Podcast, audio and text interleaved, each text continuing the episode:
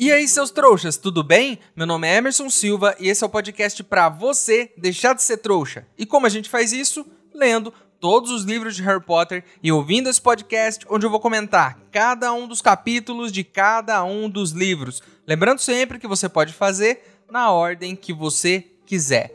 Hoje vamos comentar o capítulo 36 de O Cálice de Fogo. Os caminhos se separam. E, pasme, meus amigos, nem eu achei que chegaremos tão longe assim. Já estamos terminando mais um livro e estamos aí, né, pertinho de começar o próximo, que é um verdadeiro bloco de construção. Mas antes de começar, no último episódio do podcast, no bloco final, eu fiz uma pergunta para vocês. E eu perguntei: no lugar do Dumbledore, depois de tudo que aconteceu, que precauções você tomaria ao contratar um novo professor para o ano que vem? E a Denise Pérez respondeu: eu faria entrevistas, pediria recomendações, assistiria às aulas dessa pessoa quando o ano letivo começasse. Mas a gente sabe que o Dumbledore é o Dumbledore. Ele não vai ouvir o podcast. Eu gostei muito da sua ideia porque ela é muito simples e é muito prática. Faça uma entrevista do jeito certo, acompanhe o professor, pegue o histórico, esse é o melhor jeito de fazer as coisas funcionarem. Mas eu sei que o Dumbledore não seguiria essa ideia mesmo que ele ouvisse no podcast. Porque ele tem um jeito meio maluco de fazer as coisas, né? Aquele jeitão dele lá. E olha só, talvez ele ouça o podcast, Denise. Lembra o que ele falou em algum capítulo aí que ele lê os jornais dos trouxas?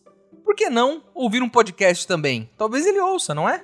Mas, se toda sua tática mais do que correta não funcionar, eu faria como a Nai Freitas sugeriu também. Eu usaria o Veritaserum logo de vez. Dava pro professor novo e faria ele contar logo toda a verdade. O que, que ele planeja pro ano? Se ele falar alguma coisa esquisita, já dá para mandar o cara embora logo ali. Eu só não sei se é legal usar o Veritaserum, né? Talvez seja uma coisa que não esteja dentro da lei aí. Não sei, porque senão eles teriam usado naqueles tribunais lá que eles fizeram e a gente não viu ninguém tomar Veritaserum lá. Seria muito mais fácil do que ficar interrogando o cara. Será que Veritaserum é uma poção ilegal? Enfim, vamos pro episódio de hoje? Então bora que esse livro tá chegando ao fim, mas a gente ainda tem muita coisa para falar.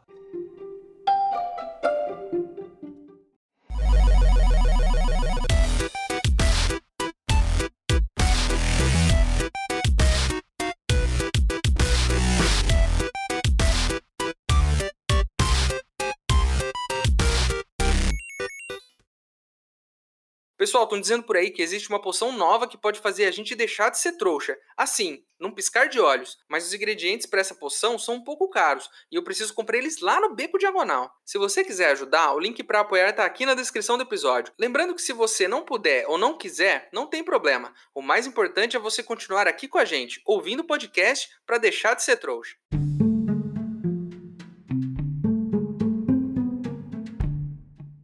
Depois de um milhão de revelações bombásticas no capítulo anterior, é hora de seguir em frente e tentar resolver a situação da melhor forma. E aí o Dumbledore pede pro Harry que ele conte tudo o que aconteceu. Agora é torcer para ele contar de uma vez só essa história pro Dumbledore e aí ele repassa essa mensagem. Porque eu já falei isso aqui em algum episódio. Se tem uma coisa que é extremamente irritante, é ter que contar a mesma história milhões de vezes. Se for uma história boa, de como você acertou sozinho todos os números da loteria, aí beleza, aí você vai querer contar um milhão de vezes. Mas contar a história onde você quase morreu, um amigo seu da escola passou dessa para melhor e o vilão mais poderoso de todos voltou, essa é uma história que com certeza é melhor contar uma vez só. Só agora, durante essa história, a gente descobre o que aconteceu há dois capítulos atrás. Lembro que o título do nosso capítulo era Priori Incantatem? Então, o Dumbledore só agora explica pra gente o que isso significa. Pra gente entender, a gente tem que voltar no primeiro livro. Lembram que quando o Harry comprou a varinha dele, o Sr. Olivaras explicou que ela era uma varinha irmã da varinha do Voldemort? Isso porque as duas varinhas têm penas da mesma fênix, que por um acaso é a fênix do Dumbledore, né? Então as duas varinhas irmãs escolheram por uma coincidência do destino Voldemort e Harry. Inclusive, né? Essa é a maior sacada de marketing de todos os tempos do Beco Diagonal. O cara poderia só vender a mesma varinha para todo mundo, né? Faz varinha lá, uma quantidade limitada e vende para todo mundo. Mas aí ele pensou: e se eu criar essa história de que a varinha escolhe o bruxo?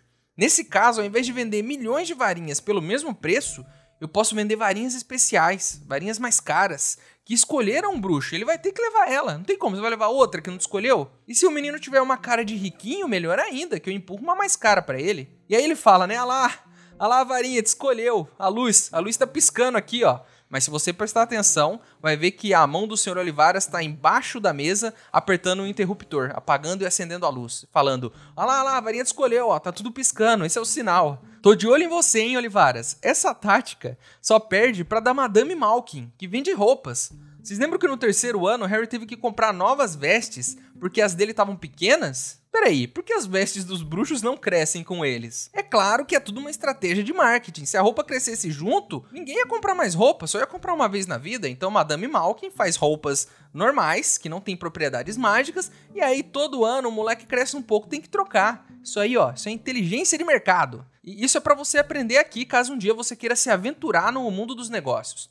Enfim, Dumbledore diz que as varinhas irmãs não conseguem se enfrentar muito bem. E aí, quando uma enfrenta a outra, uma das varinhas pode forçar a outra a vomitar os últimos feitiços. Isso quer dizer que a varinha do Harry obrigou a varinha de Voldemort a projetar uma espécie de projeção dos últimos feitiços que ela fez. E por isso ela liberou algo que são aqueles fantasmas, né? Na verdade não são fantasmas, são vultos, ecos das pessoas que ele matou por último. Primeira coisa aqui, quem ouve esse podcast já sabe que Voldemort é um fanfarrão. As pessoas podem até achar ele um cara muito poderoso, mau e incrível, mas aqui nesse podcast não. Aqui a gente sabe que ele é mó contador de história, que é só papinho. Porque ele enfrentou o Harry com a perna quebrada e agora a gente descobriu o seguinte: a varinha do Harry forçou a varinha de Voldemort a regurgitar os feitiços. Se ele fosse tão poderoso assim, é a varinha do Harry que teria regurgitado os feitiços e não a dele. Então ele já ele perdeu nesse cabo de guerra aí também. Né? Mais uma prova de que Valdemar é um bundão. Enfim, aí essa coisa toda forçou a varinha de Voldemort a liberar esses ecos. Vamos a fundo nesse caso aqui para a gente tentar entender melhor. A minha memória não é das melhores, mas antes de gravar esse episódio, eu voltei no livro e eu reli um dos capítulos, que é aquele em que a Marca Negra aparece pela primeira vez no céu. Naquele capítulo, a gente vê o uso de um feitiço chamado Prior Incantato. Quem usa ele é o pai do Cedrico para tentar descobrir qual foi o último feitiço que a varinha perdida do Harry tinha feito. Então, o Prior Incantatem já tinha aparecido nesse livro. Eu não me lembrava disso, mas já tinha aparecido. Quando ele aponta e fala Prior Incantato, a varinha do Harry ela projeta uma miniatura da Marca Negra, como se fosse uma copiazinha do feitiço. Então, quando o Harry força a varinha do Voldemort a liberar os últimos feitiços dela, o que a gente vê na real são as memórias da varinha, do Voldemort, mostrando os últimos feitiços que ela fez, as últimas pessoas que ela matou. É como se você voltasse no seu WhatsApp para ver as mensagens antigas de uma pessoa.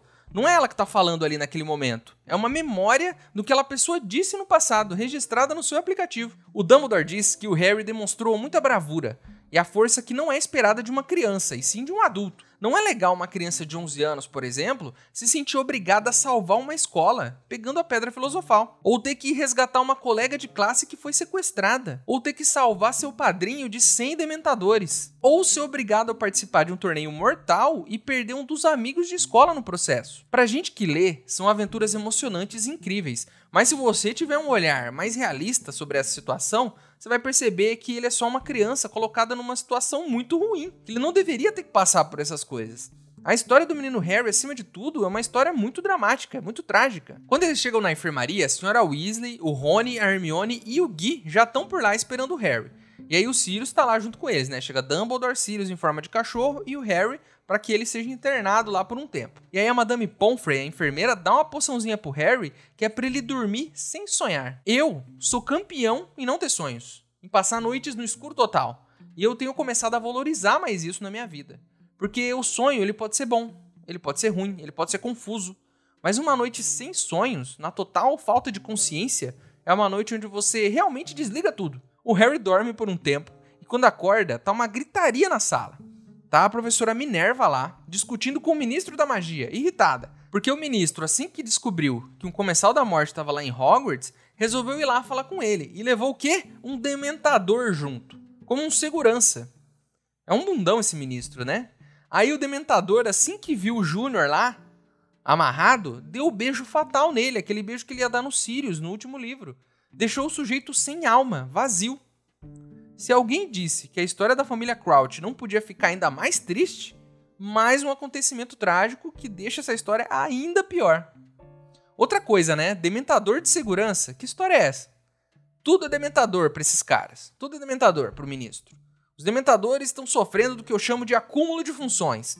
O cara é contratado para ser carcereiro lá, na prisão dos bruxos, para cuidar dos presidiários. Aí, de repente, ele vira caçador de bruxo foragido, quando o Sirius escapa da prisão. Agora o cara já guarda-costas do ministro. Daqui a pouco eles vão ter que trabalhar na cozinha de Hogwarts também, fazendo o almoço dos alunos. E imagine só um empadão feito por um dementador. Deve ser a pior coisa do mundo.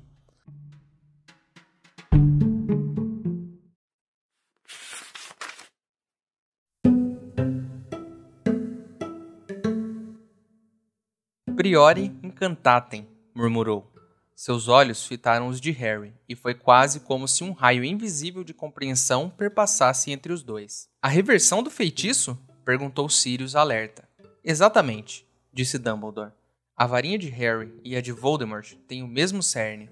Cada uma contém uma pena de cauda da mesma fênix, com efeito desta fênix acrescentou ele, apontando para a ave vermelha e dourada, empoleirada tranquilamente no joelho de Harry. A pena da minha varinha veio de Fawkes? perguntou Harry admirado. Veio, disse Dumbledore. O Sr. Olivaras me escreveu dizendo que você comprara a segunda varinha, no instante em que você saiu da loja dele, há quatro anos. Elas não funcionam bem uma contra a outra. Se, no entanto, o dono de uma das varinhas forçar uma luta entre as duas, produzirá um efeito muito raro uma das varinhas forçará a outra a regurgitar os feitiços que realizou, na ordem inversa, o mais recente primeiro, depois os que o antecederam.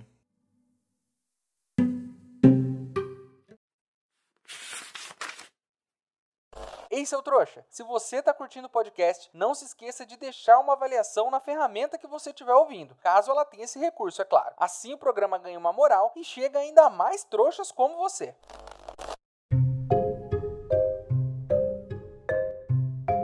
ministro da magia, ao invés de lidar com a verdade como um adulto, começa a criar uma narrativa própria na sua cabeça, uma realidade paralela. Ele cria uma história que ele quer, aonde no mundo tá tudo bem. Vamos aqui entrar no novo quadro desse programa, que é Food rejeita a realidade e substitui pela dele. O Júnior matou todas aquelas pessoas e fez tudo o que fez porque recebeu ordens do Voldemort para isso. Mas, na realidade do Food, ele só fez isso porque ele é maluco mesmo. Só por isso.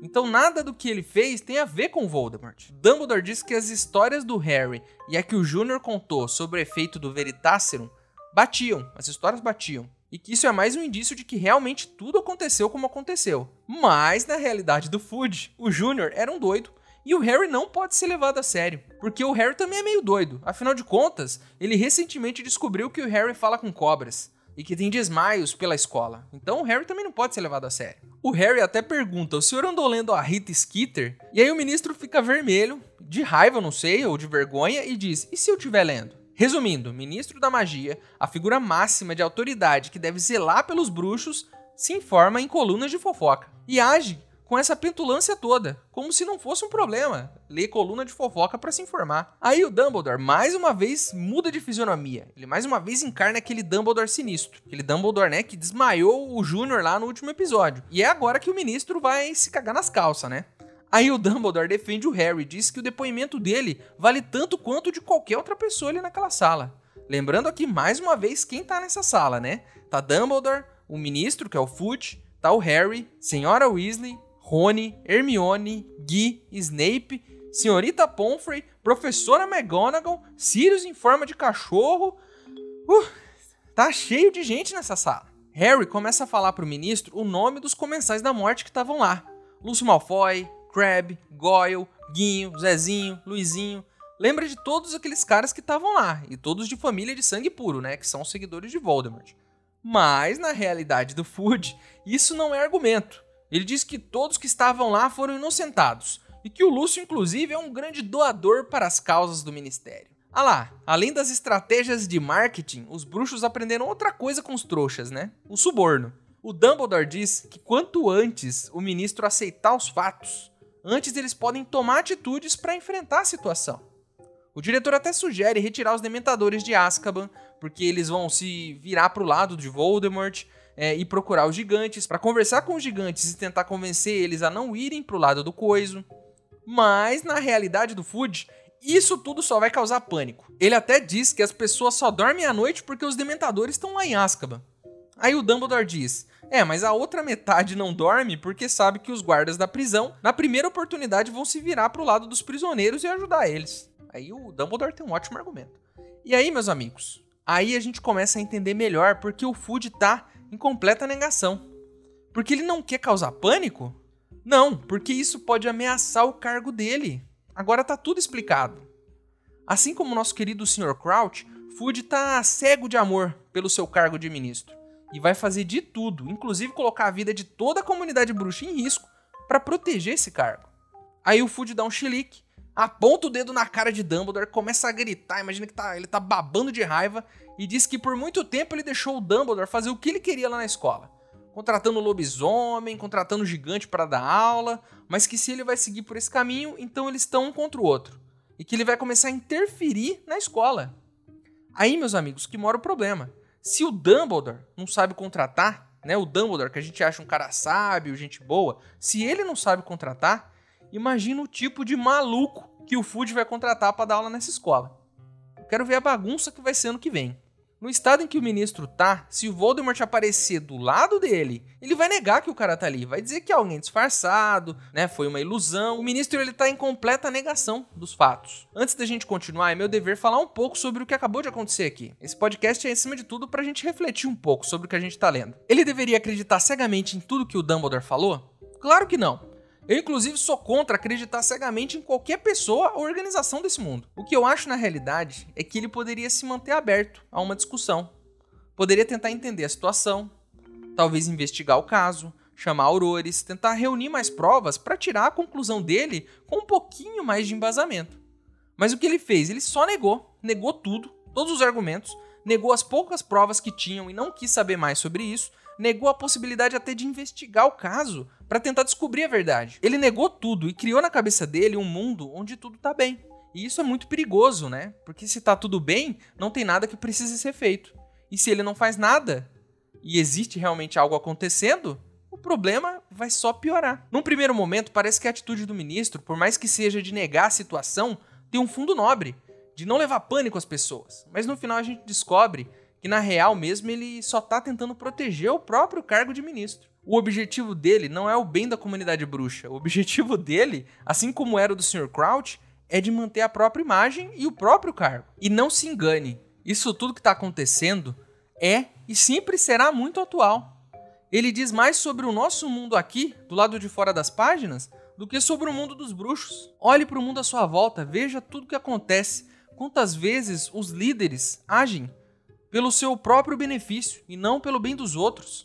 A gente tem que usar essas histórias, essas obras de ficção, como um exemplo e tentar aprender com elas. O Dumbledore, então, vendo que o ministro não vai fazer nada, começa a tomar suas próprias atitudes. Ele fala com a senhora Weasley e diz que eles precisam falar com o Sr. Weasley, o marido dela, e convencer o máximo de pessoas lá do ministério sobre o que está acontecendo para que o ministro não segue essas pessoas também. E que isso tem que ser meio que na surdina, porque o ministro não pode saber que o Dumbledore está influenciando lá no ministério. E aí o Dumbledore diz para a professora Minerva chamar o Hagrid e a Madame Maxime, que ele quer falar com eles. Pelo que eu entendi, ele quer falar com os gigantes e vai usar os dois para poder chegar até eles. Dumbledore entrega que o Sirius está ali na sala, isso na frente do Snape, e fala: "Ó, oh, Sirius, é hora de você se revelar, amigo".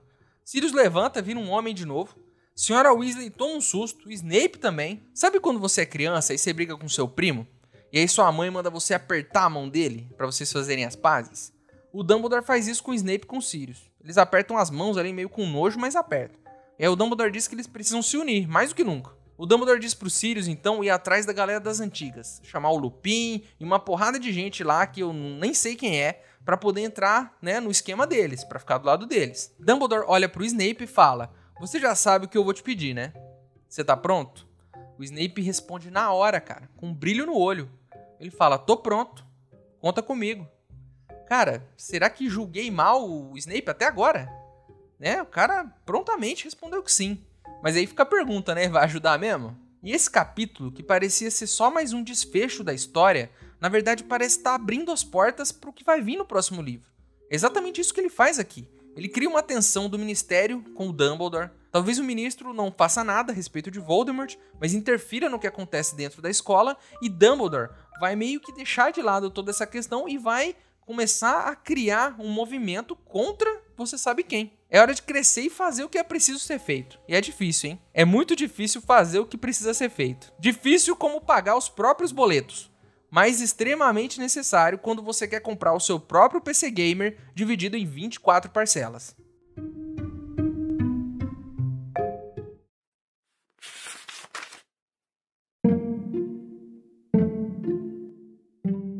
Você não pode estar falando sério, exclamou Food, sacudindo a cabeça e se afastando um pouco mais de Dumbledore. Se a comunidade mágica ouvir falar que eu procurei os gigantes, as pessoas os odeiam Dumbledore, a minha carreira terminaria. Você está cego de amor, disse Dumbledore, sua voz elevando-se agora, a aura de poder palpável ao seu redor, seus olhos mais uma vez esbraseados. Pelo cargo que ocupa, Cornélio, você atribui demasiada importância, como sempre fez, à chamada pureza do sangue. Você não consegue reconhecer que não faz diferença quem a pessoa é ao nascer, mas o que ela vai ser ao crescer. O seu dementador acabou de destruir o último membro de uma família de sangue puro tão antiga quanto a de outros, e veja em que foi que ele transformou a própria vida. Digo-lhe agora: tome as medidas que sugeri e você será lembrado, no cargo ou fora dele, como um dos ministros da magia mais corajosos e sábios que já conhecemos. Não faça nada e a história irá lembrá-lo como o homem que se omitiu e permitiu que Voldemort tivesse uma segunda oportunidade de destruir o mundo que tentamos reconstruir.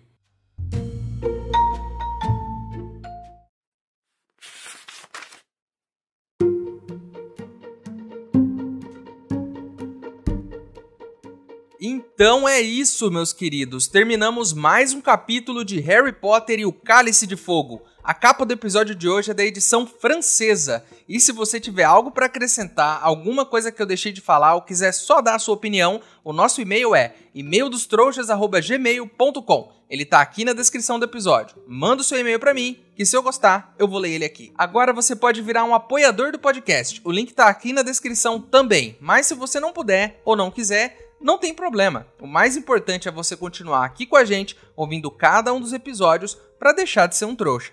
Para quem quiser me seguir nas redes sociais e ver o que eu ando fazendo por lá, meus usuários estão aqui na descrição do episódio também. E chegou a hora onde eu, o maior trouxa de todos, pergunto para vocês, os outros trouxas, se você fosse o ministro da magia e precisasse de um segurança para andar junto com você, que criatura do mundo mágico você escolheria? Eu levaria um trasgo. Então é isso, espero vocês no próximo episódio pra gente encerrar esse livro maravilhoso que eu já disse aqui é o meu favorito e então estou ansioso pra gente terminar isso juntos, certo? Vejo vocês no próximo episódio. Meu nome é Emerson Silva e esse é o podcast pra você deixar de ser trouxa. Tchau.